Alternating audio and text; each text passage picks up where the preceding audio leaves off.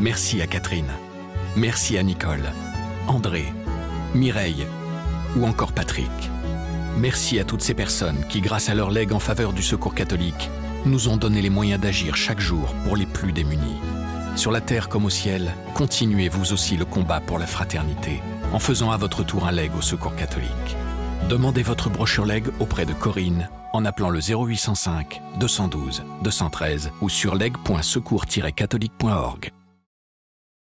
Dans l'hémicycle, on voit bien que parfois, bah, les députés, ils sont pris d'une sorte de vertige comme ça, parce qu'on parle de sujets euh, dont au fond ils n'ont pas l'habitude, quoi. On parle de sujets existentiels et avec cette question qui revient régulièrement et euh, qui est avec qui sommes-nous pour décider de ce sujet aussi important Qui sommes-nous pour légiférer sur l'intime séance cet après-midi à 15h, suite du projet de loi sur la bioéthique. La séance est levée. La parole est à Madame Agnès Buzyn, ministre des Solidarités et de l'Action du projet de loi relatif à la bioéthique. S'il vous plaît, un peu de silence. Monsieur, vous avez la parole. Lou Bémont de Seineville est journaliste au service France du quotidien La Croix. Depuis plus de deux ans, il suit la révision des lois de bioéthique, dont la mesure phare est l'extension de la PMA aux couples de femmes et aux femmes seules à partir de l'automne 2019, il s'est rendu pendant plusieurs jours et parfois même des nuits à l'Assemblée nationale et au Sénat pour assister aux dizaines d'heures de débats autour de ce projet de loi controversé. Dans ce podcast, un journaliste de la Croix raconte les coulisses d'un reportage, d'une enquête ou d'une rencontre, ce qui s'est passé avant, comment il l'a vécu et comment l'histoire se poursuit. Vous écoutez la troisième saison de L'envers du récit. Je m'appelle Lou Bémont de Senneville, euh, je suis journaliste à la Croix et je suis euh, en charge de la rubrique euh, bioéthique depuis trois ans. Et à ce titre, eh j'ai eu à couvrir la révision des lois de bioéthique. C'est un sujet dont on a pas mal parlé parce qu'il contient une mesure phare qui a fait beaucoup de bruit, qui est l'extension de la procréation médicalement assistée aux couples de femmes et aux femmes seules. En fait, dans ce texte, il y a d'autres sujets. Il y a par exemple euh, des sujets sur euh, l'anonymat des dons de gamètes, c'est-à-dire est-ce qu'il faut autoriser les personnes qui sont nées d'un don de gamètes euh, à pouvoir avoir accès au nom de leur géniteur. Il y a aussi des sujets sur la recherche sur l'embryon. Est-ce qu'il faut faciliter la recherche sur, euh, sur l'embryon et sur ce qu'on appelle les cellules souches embryonnaires. Il y a aussi des sujets autour de l'intelligence artificielle, des embryons chimères. Enfin voilà, il y a un certain nombre de sujets qui sont pas nécessairement médiatiques, mais qui ont aussi beaucoup occupé les experts, les politiques. Et donc j'ai eu à suivre euh, pour le journal toute l'élaboration de cette loi des premiers débats publics qui ont eu lieu avec ce qu'on a appelé les États généraux de la bioéthique en 2018 au projet de loi a été soumis euh, à l'Assemblée nationale et au Sénat. Pour moi qui couvre ces sujets de bioéthique euh, au journal La Croix, en fait, je, suis garant d'un certain équilibre. À la fois, euh, le journal, il est assez engagé en fait sur ces sujets-là. Il est assez engagé dans ses éditos. il, dit clairement que la PMA c'est un pas dans la mauvaise direction. et en même temps, mon rôle, c'est à la fois de tenir compte de ce positionnement éditorial et en même temps d'aider les lecteurs à entrer dans la complexité de ces sujets pour qu'ils puissent aussi penser par eux-mêmes. Et donc pour ça, le pari que je fais comme journaliste et le, pari que le journal me demande de faire, c'est d'aller interroger tout le monde, de faire le pari non seulement de l'intelligence des lecteurs, mais aussi de faire le pari de l'intelligence de mes interlocuteurs. Et donc de pouvoir, dans mes articles, les faire dialoguer entre eux euh, qui puissent confronter leurs arguments, qui puissent aller jusqu'au bout de leur raisonnement. Et euh, voilà, moi, c'est vraiment ma manière de traiter la bioéthique, et c'est vraiment la manière de la croix de traiter la bioéthique, c'est d'honorer l'intelligence des lecteurs, mais aussi d'honorer celle de mes interlocuteurs.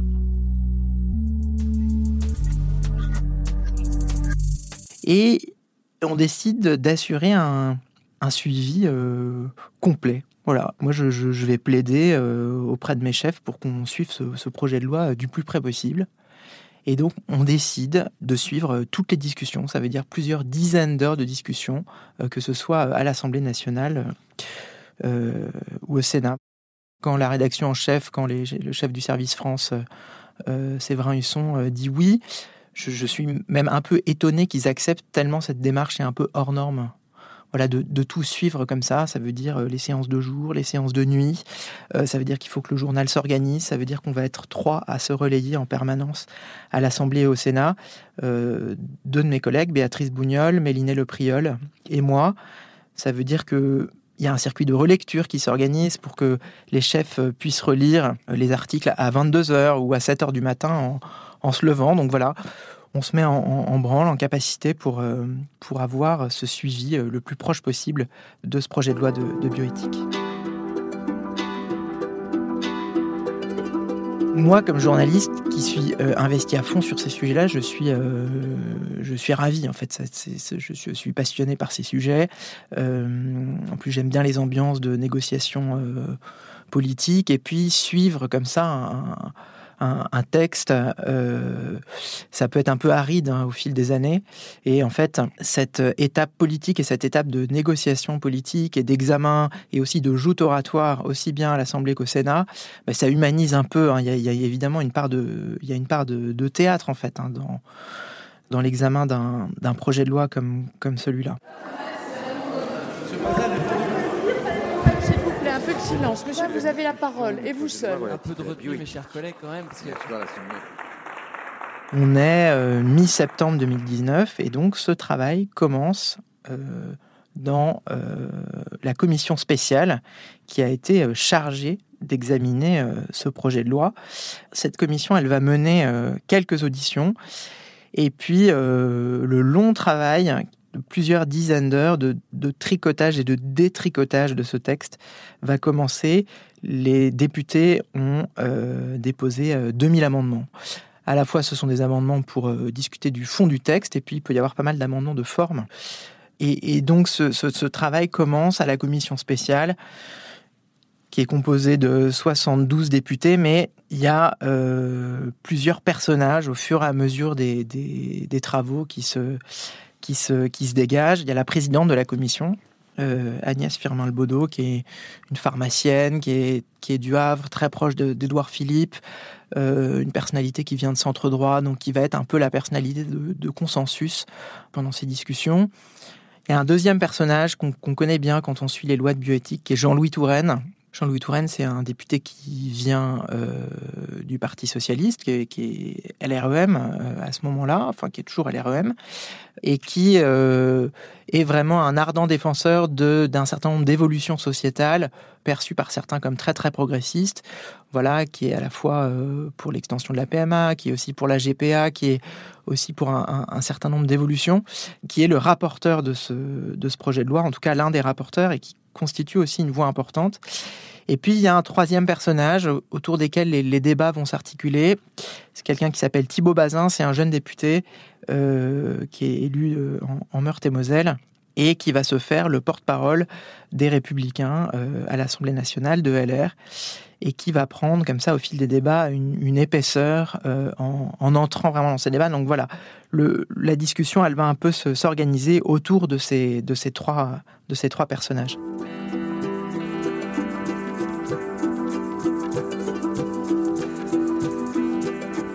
dans la commission des affaires sociales. C'est une grande salle avec des chaises qui sont alignées euh, euh, autour de table. Moi, je, suis euh, tout au fond. Il y a quelques chaises qui sont là pour les journalistes, pour les assistants parlementaires. Ce sont des débats qui sont publics. Et à ce moment-là émergent les, premiers gros sujets. Dans les premières heures de discussion, on voit évidemment que les discussions se concentrent autour de l'extension de la, PMA, mais aussi d'autres sujets, l'anonymat des dons de gamètes, des débats intenses aussi autour de la PMA post-mortem. Donc voilà la possibilité de pouvoir, euh, euh, pour une femme, avoir accès aux gamètes euh, de son compagnon après la mort de son compagnon. De tous ces sujets, on voit, qu'il y a deux, il y a un peu deux catégories qui se dégagent. Il y a à la fois des sujets grand public, bien connus, comme la PMA, sur lesquels les clivages sont déjà constitués. Donc là, on voit assez bien une opposition classique gauche-droite ou progressiste-conservateur, si on veut aller vite.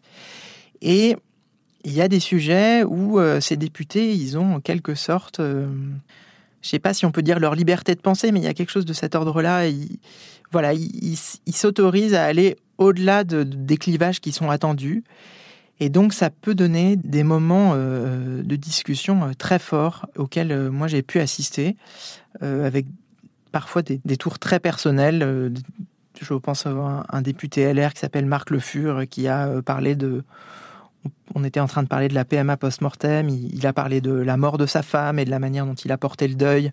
On, a aussi euh, un témoignage assez fort d'un médecin qui s'appelle Marc Delatte, qui est député euh, LREM euh, de Picardie et médecin de famille, et qui a raconté, lui, comment est-ce qu'il il, soignait en particulier des patients trisomiques avec un, témoignage autour assez fort autour d'une d'une patiente trisomique alors qu'on était en train de débattre de la possibilité de dépister les anomalies sur les embryons, et notamment les, les anomalies euh, euh, liées euh, à la trisomie 21.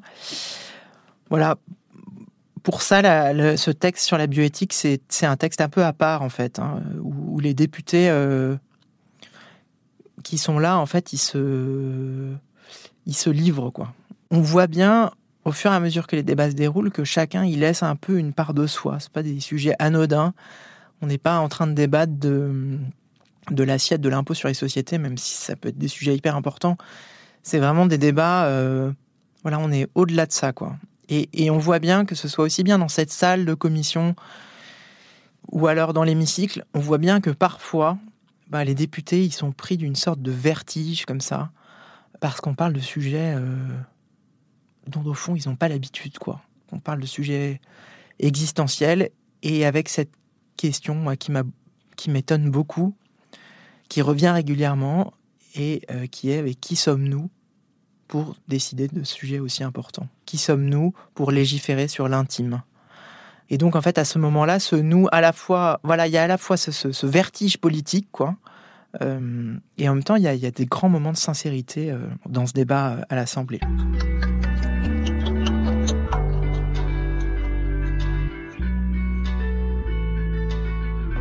Alors, nous, les journalistes de la Croix, euh, euh, donc Béatrice, Mélinet et, moi, on se, on relaye jour et nuit. Moi, je, suis au fond de la salle avec mon ordinateur sur les genoux. À la fois, je prends des notes et en même temps, j'essaye de tweeter les débats en direct. En même temps, c'est, un peu délicat parce que parfois les débats sont un peu techniques ou, ou si on rate un mot, euh, il faut pas faire dire à un député quelque chose qu'il n'a pas voulu dire, surtout que ce sont des sujets extrêmement sensibles. Donc, voilà, c'est des moments qui sont assez particuliers avec un peu de tension. Euh, et, le plus souvent, en fait, euh, euh, que ce soit mes, deux consoeurs ou moi, on est, on est seuls, en fait. Hein. enfin, on est les seuls journalistes au fond de cette salle. Il y a un peu de quelques confrères qui sont là pour, pour les articles les plus médiatiques, comme sur la PMA. Parfois, il y a aussi le confrère de l'hebdomadaire Tétu, qui est aussi très attentif à, ces sujets. Mais voilà, le plus souvent, on est seul. Et sur le site de la Croix, on publie deux ou trois articles par jour, avec un rythme assez soutenu, moi, que, que j'ai euh, que j'ai jamais connu à ce point. Voilà, les, les séances de nuit se finissent à minuit, minuit et demi, parfois une heure du matin je sors de l'assemblée, je prends mon vélo, euh, je rentre chez moi et euh, voilà, j'écris, euh, je, rallume la lumière dans mon salon et j'écris mes articles entre 1h30 et 3h du matin. Donc il y a un côté un peu surréaliste dans mon salon, dans, cette, dans cet appartement endormi, sur ce que j'ai entendu dans, les, dans les heures qui ont précédé.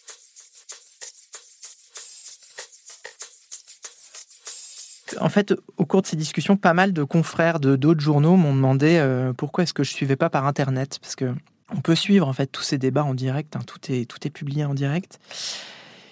À, vrai dire, je me suis aussi posé la question, mais je, trouve, je trouve que c'est beaucoup moins drôle à suivre euh, à distance, parce qu'en fait, quand on y est, on voit un certain nombre d'éléments euh, qu'on ne voit jamais à l'écran.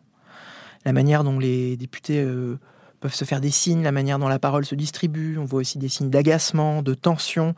Et puis surtout, euh, d'être sur place euh, à l'Assemblée. En tout cas, moi, ça me permet de discuter avec des, avec des députés euh, à des moments importants qui sont les moments des pauses. Parce que parfois, il y a des pauses. Et donc, pour moi, c'est à la fois le moment pour repérer un peu les gens qui s'intéressent à ces sujets. Et c'est aussi l'occasion de pouvoir euh, faire parler euh, les, élus, de pouvoir décrypter tel ou tel point. Donc journalistiquement, c'est des moments qui sont, qui sont importants pour moi. Après cette, cette, première période qui se termine au bout de deux ou trois semaines, le, travail en fait il va se répéter quelques semaines plus tard, avant Noël, dans l'hémicycle de l'Assemblée nationale. Alors, il n'y a, pas grand-chose qui change. Hein. Il y a 2500 nouveaux amendements qui sont, qui sont déposés. La seule différence, allez, c'est que les députés, euh, euh, aux, députés de la commission euh, spéciale, donc qui ont vraiment travaillé le fond, s'ajoutent ceux qui, qui ont moins travaillé le texte et qui viennent dans l'hémicycle juste pour faire une petite intervention, juste pour alimenter leur compte Facebook ou, leur compte Twitter, qui essayent un peu d'aller au clash. En général, ceux-là, on, les repère assez vite. Ce qui renforce le côté euh, théâtre aussi que j'évoquais tout à l'heure, c'est que aussi bien à l'Assemblée qu'au Sénat, on est assis dans les tribunes. C'est un peu comme au balcon d'un théâtre. Euh, c'est un peu le lieu d'où on voit euh, les alliances, qui s'assoit à côté de qui. quand on voit l'hémicycle à la télévision, on peut avoir l'impression que c'est assez grand. En fait, l'hémicycle, il est, tout petit, quoi.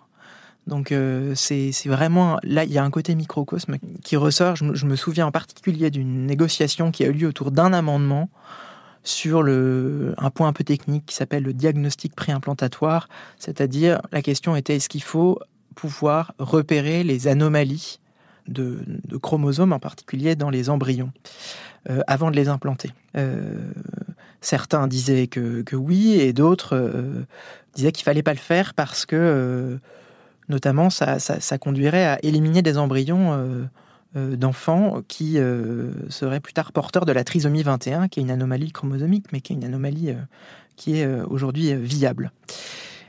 Et en fait, il y a eu une bataille politique assez forte, et je me souviens très bien de cette suspension de séance à 23h30, où des députés qui portaient un amendement d'un collègue du Modem, à un moment, font bloc descendent tous de, leur place, descendent au premier rang de l'hémicycle et entourent Agnès Buzyn, euh, qui est euh, à ce moment-là ministre de la Santé, et essayent de négocier à 23h30 jusqu'au dernier moment euh, de pouvoir faire passer cet amendement pour pouvoir permettre ce dépistage on, est, voilà, c'est vraiment les moments moi que j'aime bien. On est vraiment dans des moments de négociation politique, on est dans des moments de tension. Il y a à la fois des responsables de la majorité, Aurore Berger, Guillaume Chiche, et en même temps, il y a euh, ces députés du Modem. Et on voit bien que là, il y a une négociation pied à pied qui se fait euh, à la fois avec la ministre, les députés, des conseillers aussi qui sont là. Et lorsque la, la séance reprend euh, quelques minutes plus tard, finalement, cet amendement est rejeté. Donc, le coup de force qui a été tenté quelques minutes plus tôt par les députés du, Parti centriste, eh bien, euh, il a finalement échoué. L'Assemblée nationale a adopté le projet de loi. Finalement, l'examen de ce texte, il finit par, euh, par s'achever à l'Assemblée nationale. C'était quand même 50 heures en commission, 80 heures en séance. Nous, on est complètement lessivés avec mes deux collègues. C'est quand même la fin d'un gros marathon. Euh, et en même temps, il y a un deuxième marathon qui s'annonce, qui est euh, le Sénat. Voilà, le Sénat, c'est à peu près la même chose qui se passe. Mais en même temps, le Sénat, c'est une autre ambiance.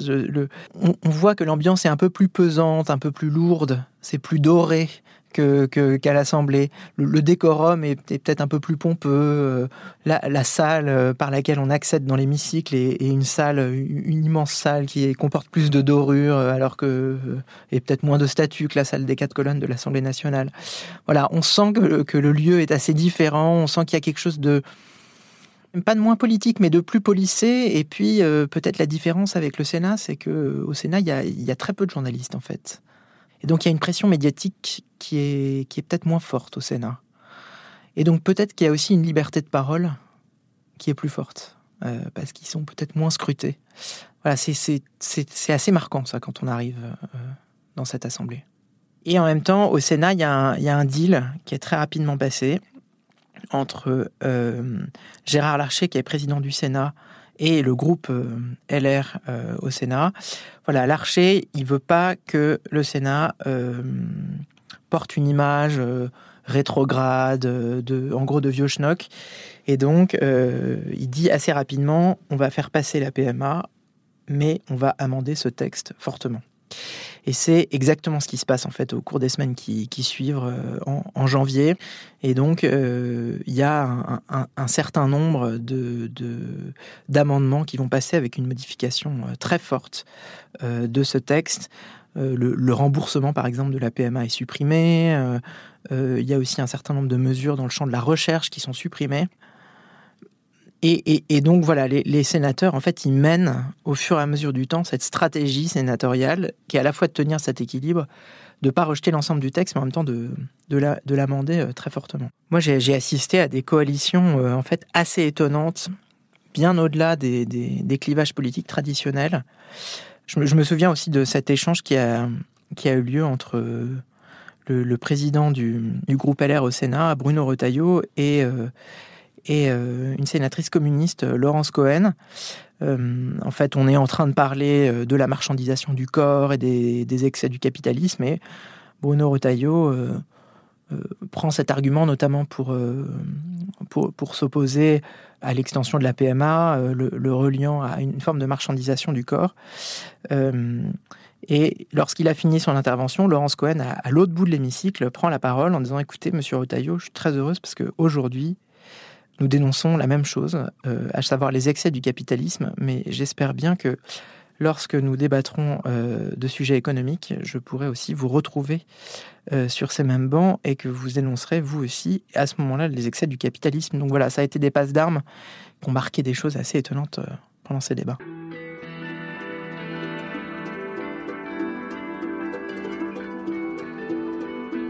Ces débats, ils ont pris fin en janvier. Et, donc, à la fois, euh, l'Assemblée et le Sénat, ils ont fini la première phase qu'on appelle la première lecture. Quand on arrive à la fin de la première lecture, euh, voilà, moi j'ai l'impression qu'on a quand même fait pas mal. Euh, on a accompli pas mal de boulot et on s'attend à embrayer assez rapidement, deux mois plus tard, au mois de mars, sur la deuxième lecture. C'est-à-dire que le texte doit revenir à l'Assemblée nationale et, et après repartir encore une fois au Sénat on, attend que ce texte soit définitivement adopté euh, avant la fin de l'année, au mois de juin. Ce qu'on ne prévoit pas à ce moment-là, lorsque le Sénat adopte ce texte, c'est ce qui va arriver quelques semaines plus tard, parce qu'en Chine, dans une ville qui s'appelle Wuhan, commence à circuler un virus, le Covid-19, qui va absolument tout arrêter, qui va arrêter euh, le monde et qui va évidemment arrêter l'activité politique en France et donc l'examen de, cette loi de bioéthique. L'examen du texte reprend euh, euh, à l'Assemblée nationale au mois de juillet, où les députés entament la deuxième lecture. Et pour moi, euh, qui arrive à la fin de, non seulement de ce morceau du texte, mais aussi de ma responsabilité à la tête de la rubrique bioéthique, puisque je m'apprête à partir à Rome comme correspondant du journal pour quelques années.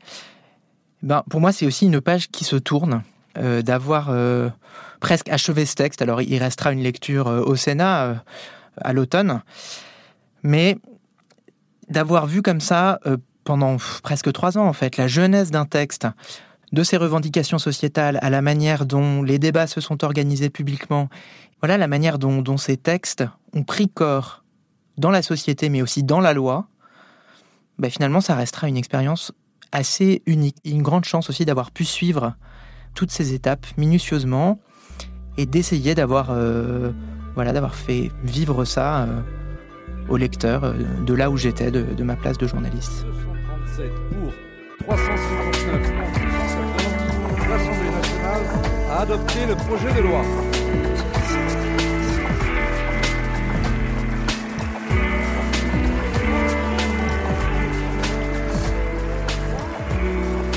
Les articles de Lou Bémont de Senneville sur la révision des lois de bioéthique sont à retrouver sur le site et l'appli La Croix. Le lien est dans le texte de description qui accompagne ce podcast. L'envers du récit est une série originale du quotidien La Croix. Chaque mercredi, un épisode est à écouter sur toutes les plateformes de podcast.